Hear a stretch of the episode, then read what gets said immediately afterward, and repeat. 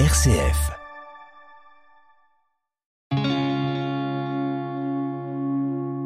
RCF, le béaba du christianisme. La prière, c'est l'un des axes de la vie chrétienne, un exercice pour se rapprocher de Dieu qui peut parfois s'avérer laborieux exigeant, difficile. Alors comment s'y prendre? Y a-t-il une méthode appropriée? Eh bien, on en parle cette semaine dans le B.A.B.A. du christianisme avec Xavier Accard, rédacteur en chef du mensuel Prier. Il vient de publier L'art de la prière, 50 méthodes éprouvées pour faire l'expérience de Dieu. C'est aux éditions de l'Emmanuel. Le B.A.B.A. du christianisme, Pauline de Torsiac. Xavier Accard, bonjour. Bonjour Pauline. Alors, oraison, lectio divina, chapelet, louange, exercice de Saint Ignace, pratique des métanies, journal spirituel. Dans votre livre très complet, vous passez en revue hein, les différentes formes de prière. Mais peut-être, Xavier Accard, avant d'aller plus loin, est-ce que vous pouvez nous rappeler le sens de la prière pour les chrétiens?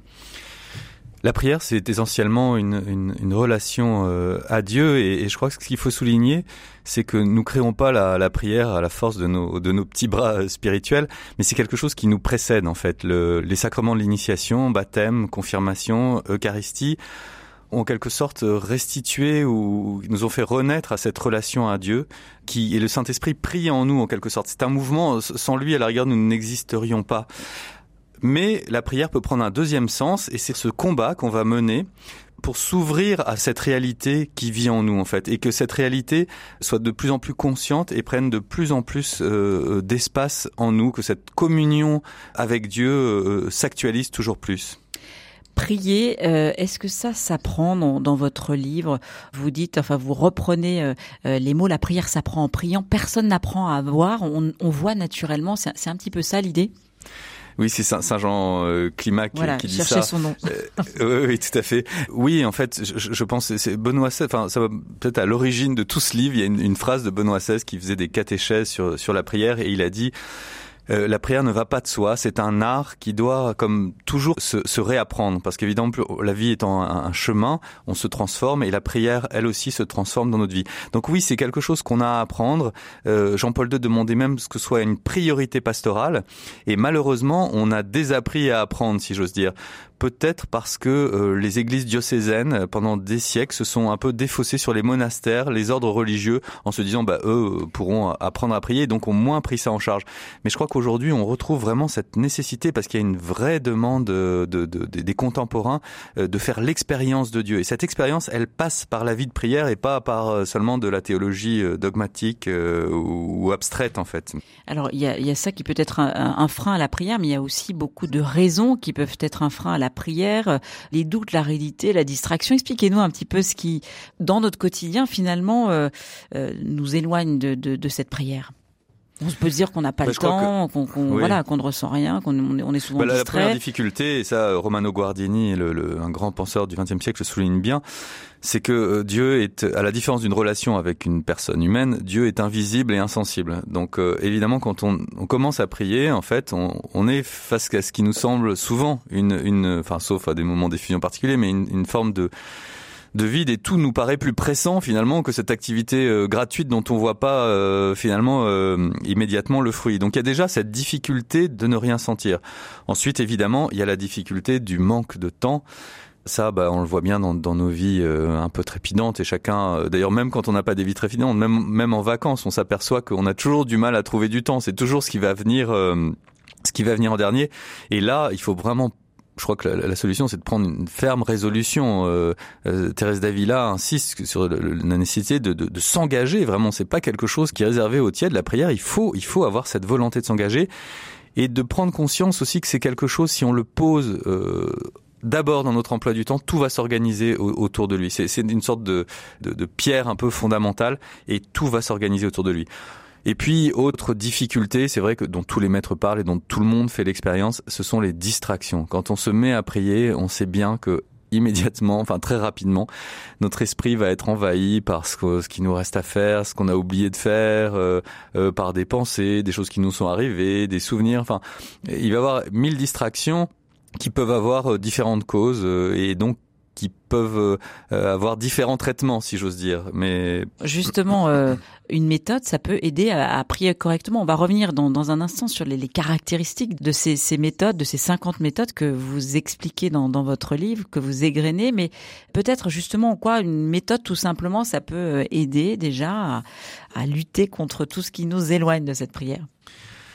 Bah, une méthode, c'est vrai que c'est quelque chose auquel on peut se, raccrocher. Euh, les méthodes que je présente dans l'art de la prière, ce sont des méthodes qui ont été éprouvées par des générations de saints, qui sont le fruit euh, de l'expérience de Dieu et de la sagesse euh, d'éminentes personnalités chrétienne et, donc on peut vraiment euh, comment dire, ils nous transmettent une expérience.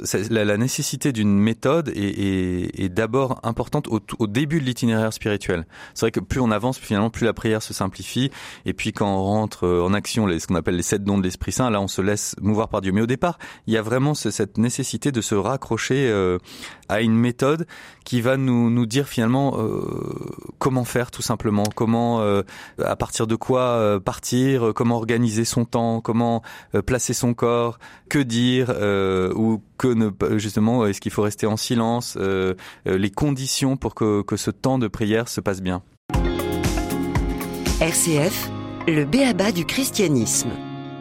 L'art de la prière, 50 méthodes éprouvées pour faire l'expérience de Dieu. C'est le livre que vous publiez, Xavier Accard, aux, éditions de l'Emmanuel. Alors, ces 50 méthodes pour prier, on les a un petit peu égrenées tout à l'heure, oraison, Lectio Divina, euh, exercice de Saint-Ignace, louange, il y, a, il y, a, différentes méthodes. Il y a les, la pratique des métanies, le journal spirituel, des méthodes plus originales. En tout cas, elles ont trois caractéristiques euh, essentielles, ces méthodes, Xavier Accard. Oui, je voulais insister sur ces trois caractéristiques euh, parce qu'il y a d'autres caractéristiques aussi, mais celles-là ne sont pas dans l'air du temps, si j'ose dire. On est, en fait, on est dans un climat, sans s'en rendre compte, où il y a une sorte de, néo-spiritualité qui s'est installée. Le dominicain Jean-Marie Guelette en a tracé un peu le portrait dans un livre qui s'appelle La spiritualité est américaine au CERF et on perd de vue un certain nombre de, fondamentaux. Le premier, c'est que le, notre prière, mais ça j'en parlais un petit peu au début, elle naît dans la liturgie. Notre prière, c'est cette relation à Dieu, et la liturgie, c'est cette, cette, grande prière de, de l'Église, cette prière commune, qui est en, en, quelque sorte la prière continuée du Christ depuis 2000 ans. Donc c'est un grand courant de prière dans lequel on va naître à la prière puisque dans notre dans le baptême et la, et la, et la confirmation et l'Eucharistie, on, on est restitué dans cette relation à Dieu et qui va nous donner ce, dynamisme et qui va aussi nous former notre prière, puisque dans la liturgie, on voit dans les offices qu'on articule euh, la louange, la demande de pardon, euh, l'invocation, euh, l'action de grâce. Donc rien que le fait de participer aux offices, déjà ça, ça nous forme sans qu'on se rende compte, c'est déjà une première école de la prière et qui nous donne la force de prier. Ensuite, la deuxième caractéristique fondamentale, c'est que la, la, prière chrétienne est vraiment euh, fondée sur la parole de Dieu. Dieu se révèle à nous à travers la parole inspirée euh, qu'on trouve dans les écritures bibliques en quelque sorte.